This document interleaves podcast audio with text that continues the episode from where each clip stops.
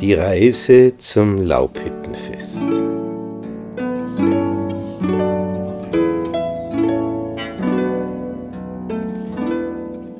Danach zog Jesus umher in Galiläa, denn er wollte nicht in Judäa umherziehen, weil ihm die Juden nach dem Leben trachteten. So heißt es im Johannesevangelium Kapitel 7, Vers 1. Die Juden trachteten ihm nach dem Leben. Die Juden, da ist gemeint diese Führungsschichte in Judäa. Galiläa ist 100 Kilometer entfernt, da ist der Arm der Jerusalemer Obrigkeit nicht so weit, nicht so direkt. Dann heißt es weiter, es war aber nahe das Laubhüttenfest der Juden. Das ist dieses große Herbstfest.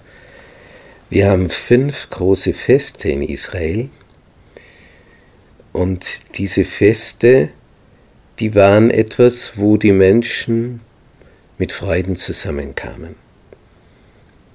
Wir haben äh, zwei Feste im Frühjahr und drei Feste im Herbst. Im Frühjahr ist es das Passafest zur Erinnerung an den Auszug aus Ägypten dann zählt man 50 Tage bis zur Erstlingsernte. Und wenn die ersten Garben vom Getreide reif geworden sind, dann hat man sie dem Herrn geweiht im Tempel und erst danach durfte man dann mit der Ernte beginnen. Das ist unser Pfingstfest geworden, denn zu diesem Erstlingsfest wurde der Geist Gottes ausgegossen. Und aus dem Passafest wurde unser Osterfest. Dann war die Sommerpause und im Herbst gab es den Tag des Posaunenblasens.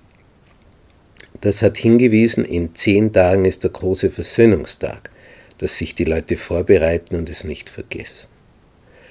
Und das fröhlichste Fest war dann das Herbstfest, das Laubhüttenfest, zur Erinnerung daran, dass sie in der Wüste in Zelten gewohnt hatten, machten sie sich aus Palmzweigen Hütten, was in Israel einfach ist, es ist so schön warm. Und das Fest war deswegen so begehrt, weil es ein Erntedankfest war, ein Herbstfest. Man hatte jetzt alles eingebracht, was nötig war. Es war die Zeit der Traubenernte, wo es also in Hülle und Fülle Traubensaft zu trinken gab. Das war die Zeit, wo die Hochzeiten stattfanden. Man hat von der ganzen Jahresarbeit jetzt die Frucht genossen und hatte in Fülle. Und zu diesem Laubhüttenfest ging man sehr gerne nach Jerusalem, denn das war eine ganze Woche, so wie das Passafest. Das waren die zwei langen Feste, das erste und das letzte im Jahr. Nun, weil jetzt dieses Laubhüttenfest ansteht, sagen die leiblichen Brüder zu Jesus, Mach dich auf von hier, geh nach Judäa, damit auch deine Jünger die Werke sehen, die du tust. Niemand tut etwas im Verborgenen und will gleichzeitig öffentlich etwas gelten. Willst du das, dass du was giltst? So offenbare dich vor der Welt. Und es heißt im nächsten Vers, denn auch seine Brüder glaubten nicht an ihn. Es war so eine Diskrepanz, ein Unterschied. Auf der einen Seite spürte man diesen Machtanspruch von Jesus, ich bin der Messias. Auf der anderen Seite blieb er so demütig und so bescheiden im Hintergrund, dass man sich fragte, ja, was, was will er eigentlich? Und für viele war einfach zu langsam unterwegs, nämlich zu langsam in Bezug auf die Machtergreifung. Denn für den Messias hatte man klare Vorstellungen. Der kommt so nach der Devise Veni vidi vici, wie Caesar gesagt hat. Ich kam, sah und siegte. Und der geht von Dorf zu Dorf, heilt die Kranken, predigt, lehrt, aber er ergreift nicht die Initiative zu sagen, jetzt und jetzt werfen wir die Römer hinaus und kommt mir nach und dies und das. Das fehlte völlig. Drum glaubten auch seine Brüder nicht an ihn und drum sagten sie auch, willst du etwas gelten? Ja, dann geh hinauf zum Fest. Da sind viele Leute, da sehen dich viele, da kannst du zeigen, wer du bist und was du kannst. Und was sagt Jesus zu ihnen? Meine Zeit ist noch nicht da. Eure Zeit ist alle Wege. Jesus macht alles in Absprache mit seinem himmlischen Vater. Und er sagt, die Welt kann euch nicht hassen, mich aber hasst sie, denn ich bezeuge von ihr, dass ihre Werke böse sind. Geht ihr hinauf zum Fest. Ich will nicht hinaufgehen zu diesem Fest, denn meine Zeit ist noch nicht erfüllt. Das sagte er und blieb in Galiläa. Als aber seine Brüder hinaufgegangen waren zum Fest, da ging auch er hinauf. Nicht öffentlich, sondern heimlich. Das heißt, er kommt später. Das Fest ist schon in vollem Gang. Die Juden suchten ihn auf dem Fest und fragten, wo ist er?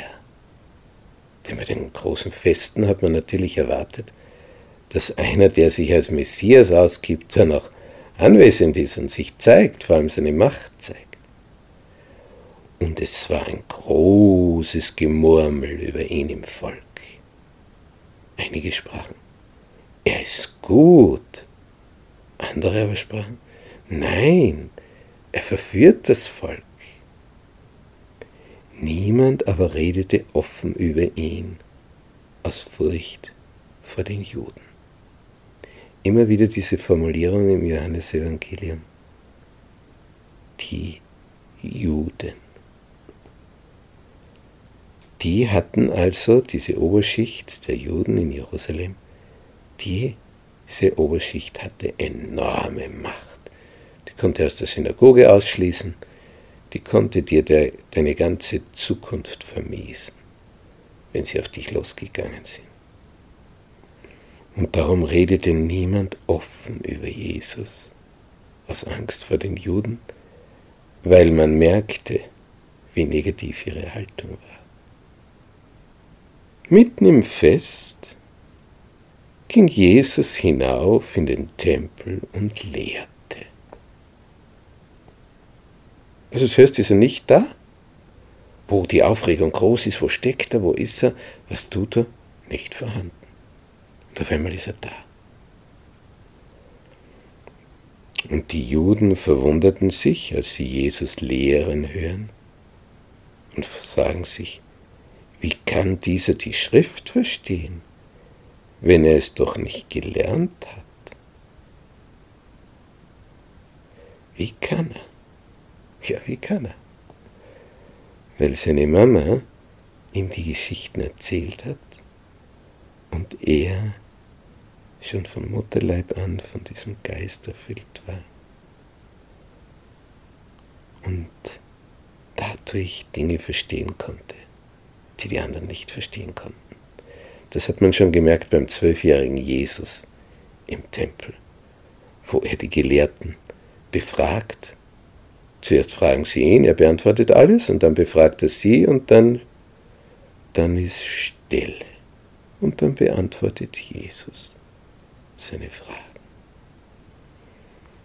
Und als sie sich da so fragen, wie, wie kann der die Schrift verstehen, wenn er es doch nicht gelernt hat, sagt ihnen Jesus, meine Lehre ist nicht von mir, sondern von dem, der mich gesandt hat. Und dann kommt dieser Vers im Johannesevangelium Kapitel 7, Vers 17. Und der Vers ist eine unwahrscheinliche Wucht so richtig kräftig. Wenn jemand Gottes Willen tun will, sagt Jesus. wenn jemand Gottes Willen tun will. Dann wird er inne werden, ob diese Lehre von Gott ist oder ob ich von mir selbst aus rede. Was ist der Schlüssel? Wenn jemand Gottes Willen tun will, willst du Gottes Willen tun?